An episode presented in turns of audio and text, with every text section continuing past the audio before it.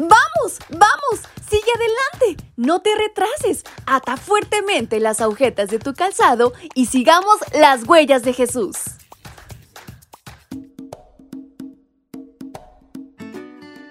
Hola, hola chicos y chicas, ¿cómo están en esta mañana? Su amiga Fabi les acompaña nuevamente y les da la más cordial bienvenida a este su devocional para menores y adolescentes. Hoy quiero recordarles lo importante y valioso que son para nuestro Dios, que no es casualidad que escuchen este audio. Así que no olviden llevar a la práctica todo consejo que en este se mencione y sobre todo compartirlo con todo aquel que no le conoce. Así que no pierdan detalle y prestemos atención a nuestra reflexión que lleva por ti Consagración sacerdotal.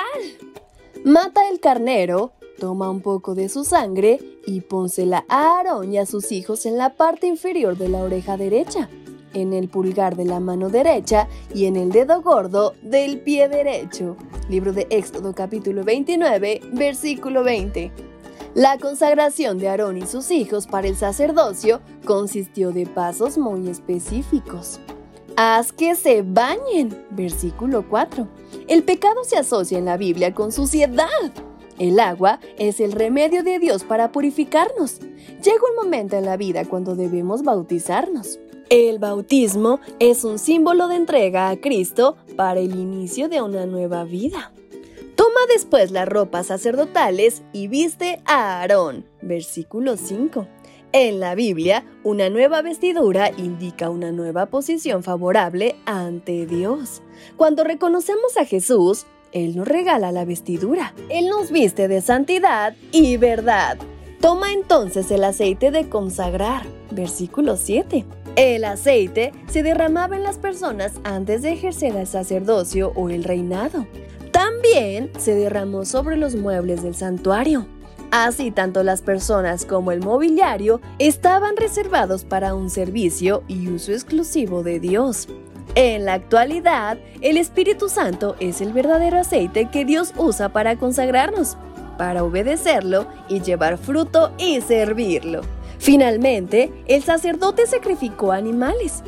La sangre derramada por uno de los animales sacrificados se colocó en tres lugares del cuerpo de Aarón y sus hijos la parte inferior de la oreja derecha, el pulgar de la mano derecha, así como el dedo gordo del pie derecho. Esto representa una consagración total a Dios. En la oreja significa disposición para escuchar atentamente las indicaciones divinas. Hoy lo escuchamos mediante la lectura de la Biblia. En el pulgar de la mano derecha implica una total obediencia a Dios en los asuntos prácticos de nuestra vida diaria. Por último, la sangre en el dedo gordo del pie conlleva nuestro interés por caminar en la senda trazada por Dios. Con todo ello, descubrimos que todos nuestros sentidos y miembros de nuestro cuerpo quedan reservados para obedecer. El sabio Salomón nos recuerda usar nuestra boca para hablar el bien, los ojos para ver lo correcto y los pies para seguir la verdad. Así que no olvides usar todos los sentidos y miembros de tu cuerpo para el servicio divino. Y con estas palabras en mente es como nos despedimos de nuestra reflexión. Su amiga Fabi les envía un fuerte abrazo hasta donde quiera que se encuentren. ¡Hasta pronto!